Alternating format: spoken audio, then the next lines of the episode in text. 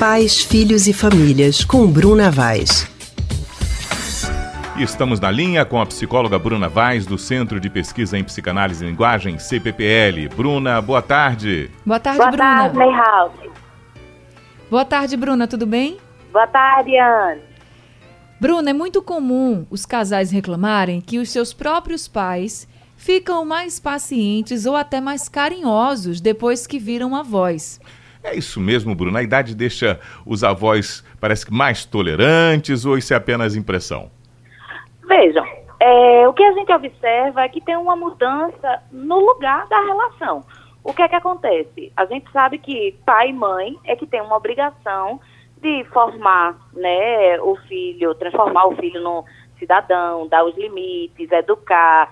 Então, quando a gente observa a relação dos avós, eles estão num lugar outro, um lugar diferente dos pais. Esse comentário, às vezes, ah, mas quando eu era criança, você não agia dessa maneira. O que é que acontece? Os, os avós não são pais. Não, não, não é dos avós a responsabilidade de criar né, os netos. Claro que a gente sabe que na nossa sociedade atual, a gente observa um grande número de casos e situações em que os avós é, se ocupam e participam diretamente e diariamente da educação dos filhos, dos netos. No entanto, a gente não pode também estar tá fazendo uma exigência é, desse avô, dessa avó, como se eles fossem pais. Só em situações em que efetivamente eles estão nessa função. Mas, tirando essa situação, a gente não pode estar exigindo. Eu costumo sempre dizer aos pais, sim, mas pai e mãe é que é feito para educar. Os avós meio que deseducam.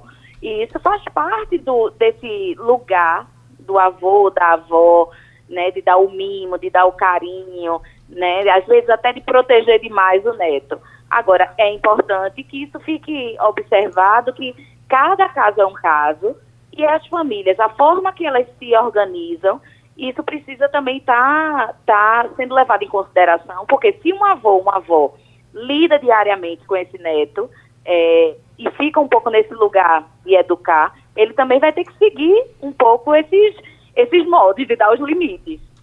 Agora, Bruna, se esse avô ou essa avó eles não lidam todos os dias com o neto, por exemplo, não tem esse contato todo dia com o neto, mas quando tem, tem toda essa proteção, tem todo esse mimo que você falou e os pais se incomodam. Existem casos de pais que querem evitar até o contato, porque diz não, porque eu digo uma coisa, chega na casa da avó do avô, ele diz outra.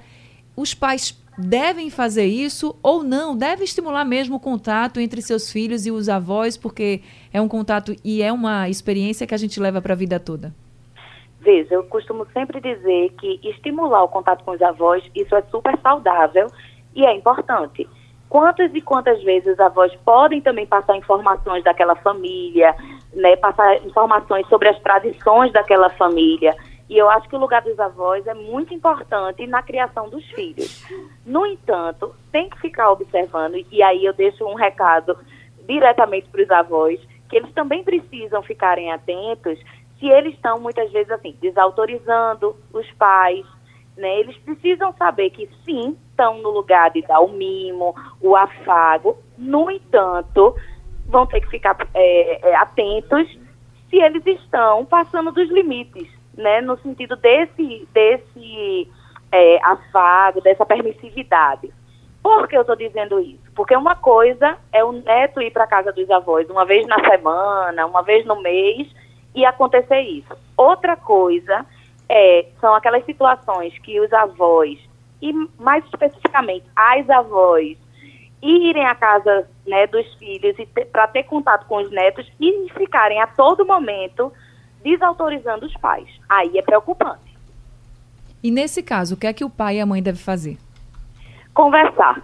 Conversar, os pais conversarem com os seus pais, no caso dos avós, sobre as implicações né, de acordo com cada comportamento que o avô ou avô tem em relação ao neto, qual seria a implicação desse comportamento na vida do, do neto. Por que eu vou dizendo isso? Eu, eu comecei dizendo que cada caso é um caso. Existem situações que um, um avô, uma avó, ser em algum momento permissivo, fazer as vontades do neto, não tem problema nenhum. Mas vão ter situações, dependendo da, da dinâmica daquela família, que muitas vezes os avós fazerem esse tipo de coisa, ele vai estar desautorizando os pais.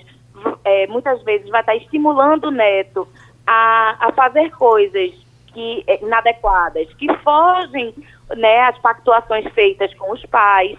Então, isso fica muito complicado e termina sempre em briga, né? Porque na família, muitas vezes as pessoas é, têm o seu formato, a forma que quer passar de educação aos seus filhos, e quando tem os avós entrando, se intrometendo de uma maneira negativa, né? Fica muito complicado.